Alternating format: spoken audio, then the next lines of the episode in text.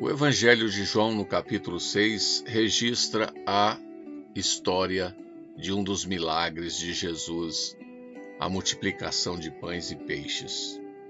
Jesus não apenas saciou a fome de uma multidão de ouvintes, como também aproveitou aquela oportunidade para testar a fé de seus discípulos.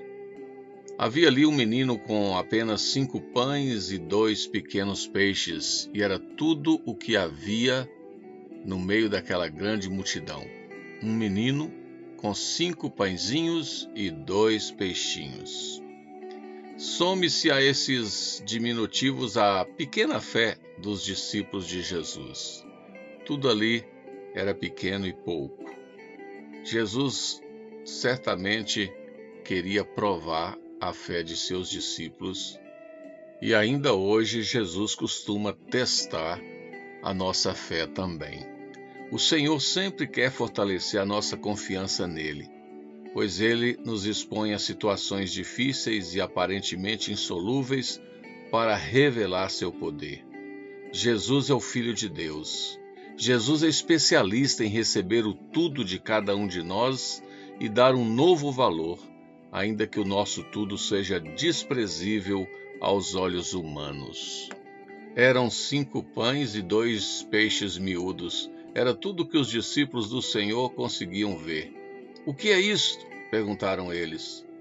Aos nossos olhos e aos olhos deles, realmente significa muito pouco. Realmente, cinco pães e dois pequenos peixes não seriam suficientes para alimentar uma multidão. O que os discípulos de Jesus ainda não tinham enxergado era o poder de Deus. Os discípulos viam apenas cinco pães e dois peixinhos. Mas Jesus viu, além dos pães e dos peixes, um menino. Sim, um menino de fé, capaz de entregar ao Senhor tudo o que ele tinha. Deus sempre tem seu menino. Deus usa os pequenos e simples para seus propósitos e para revelar a nós a grandeza do seu poder. Lá no Egito, Deus tirou um menino das águas do rio Nilo para libertar seu povo. Deus chamou o menino Samuel pelo nome para que fosse sacerdote, profeta e juiz em um tempo de crise. Deus buscou na solidão das pastagens um pequeno pastor para que vencesse um gigante e uma guerra. Deus deu seu Filho unigênito para que todo aquele que nele crê não pereça, mas tenha vida eterna. Deus já preparou tudo. Creia, confie, tão somente pegue seu tudo e entregue-o nas mãos de Jesus.